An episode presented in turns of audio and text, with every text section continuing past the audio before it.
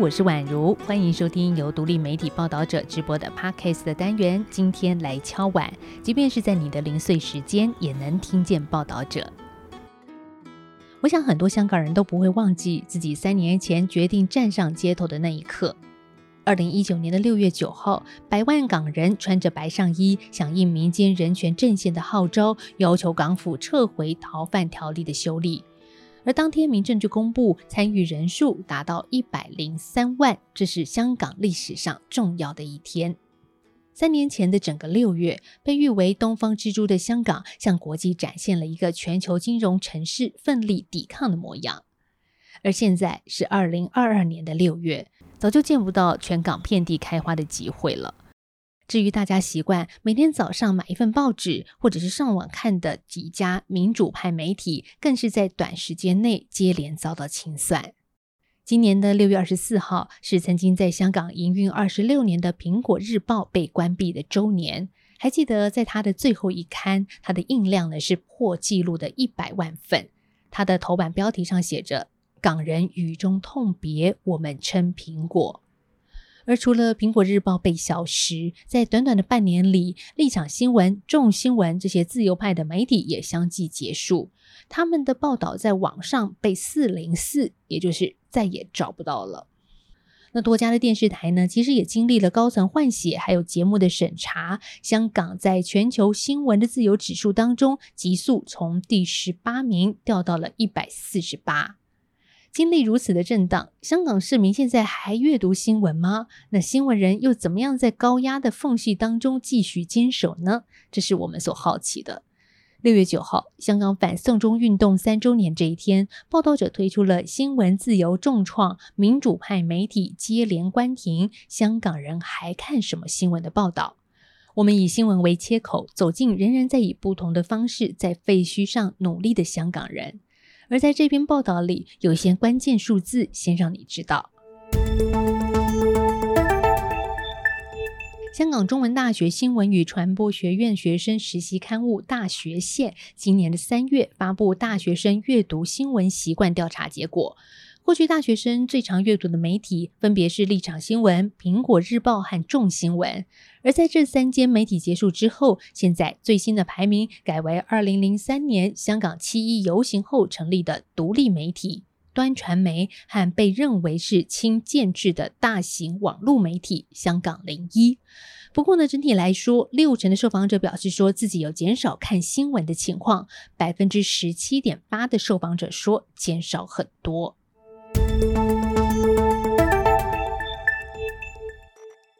什么现在的香港人减少看新闻了呢？因为选择有限嘛。现在的香港啊，处处被设下政治红线，很大的程度呢，只剩下亲政府的媒体。八零后的受访者港人 Stewart 告诉报道者说，现在香港很多的报道只是跟着官方立场，像是政府怎么说就怎么报，甚至很多谎言呢，望一下标题就不用看下去了。我记得有一句话，他讲的很贴切。他说呢，不是官方说了 A 就是 A，我想看到的是后面的 B、C、D、E。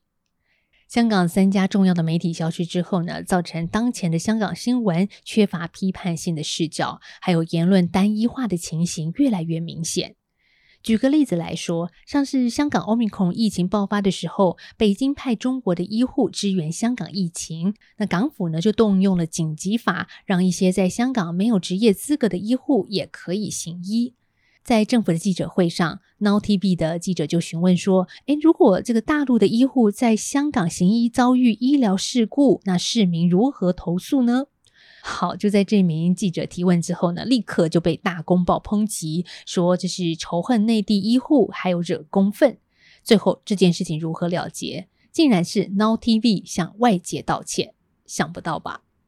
那刚才说到 Stewart 他不想看香港的媒体了，但是呢，做财经记者出身的香港人 Nancy，他在二零二一年移民到英国之后，现在还是每天盯着香港的新闻看。这原因不是因为他爱看哦，而是其中的一大原因是要帮香港长辈看新闻。Nancy 就说，新闻资讯缺失的同时，他的家人更常透过像是 Facebook 的 KOL 还有 YouTuber 来接受资讯，那其中充斥着一些不实讯息，左右事件被理解的角度。有些香港的长辈受访的时候就直接说，苹果倒了以后没看报纸，改看 YouTube 了。那每天打开 YouTube 听时事节目是这些长辈的寄托。这样的趋势其实让人听起来是有点担心呢，特别是在二零一九、二零二零年是香港支持黄丝的时政评论 YouTuber 流量暴升的两年。那另外值得注意的是呢，现在的香港媒体除了意识形态被单一化之外，讨论议题被窄化，这也是一件需要被看见的隐忧。过去在香港媒体还能百花齐放的时候，我们能经常看到一些涵盖民生、社会福利或者是揭弊的调查性报道。那现在新闻被真空化，专业的记者失去了战场，这些与民众切身相关的议题也随着苹果立场和重新闻的消失而褪去。所以也让人很感叹啊，这样子的消失不只是媒体，而是整个公民社会，而这样的损失也是自媒体难以完全取代的。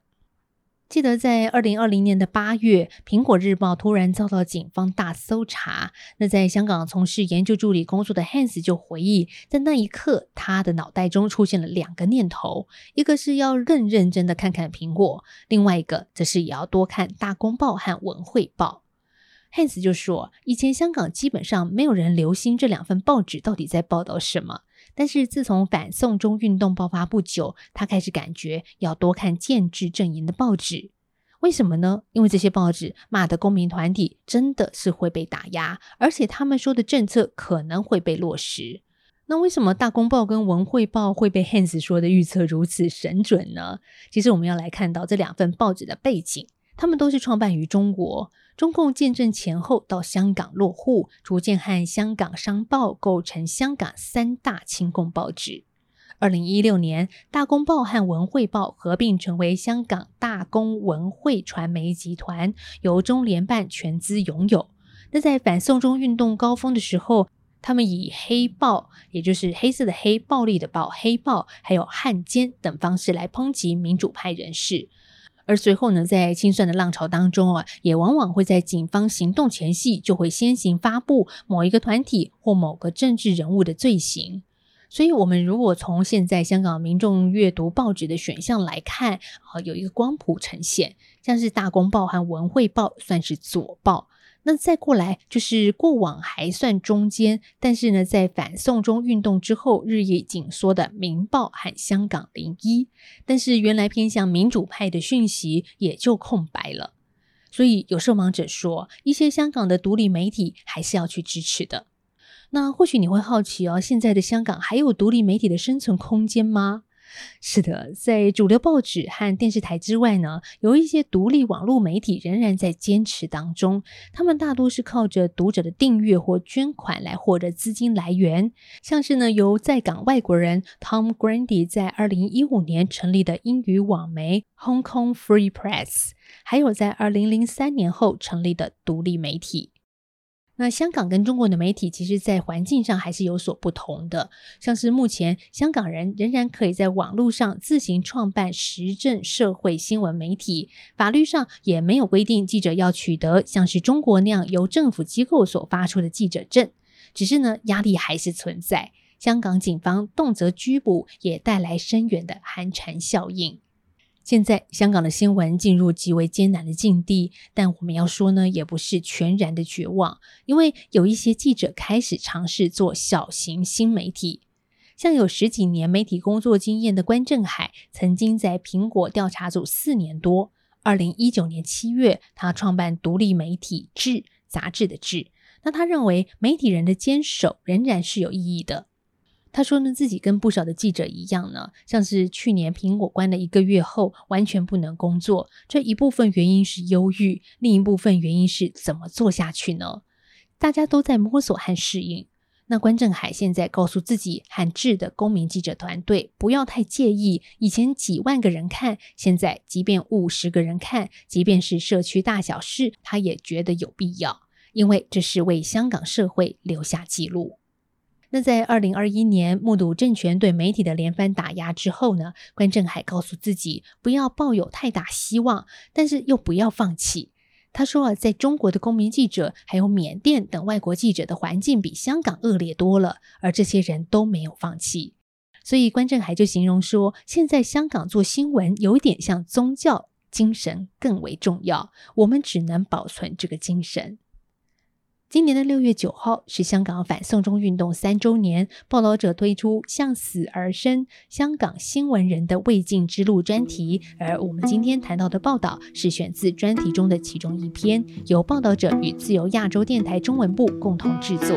我也会附文章连结在资讯栏，邀请你将这集单元或者是文章分享给更多人知道。那也期待你将收听或收看文章的想法，以回馈留言或寄信的方式告诉我们。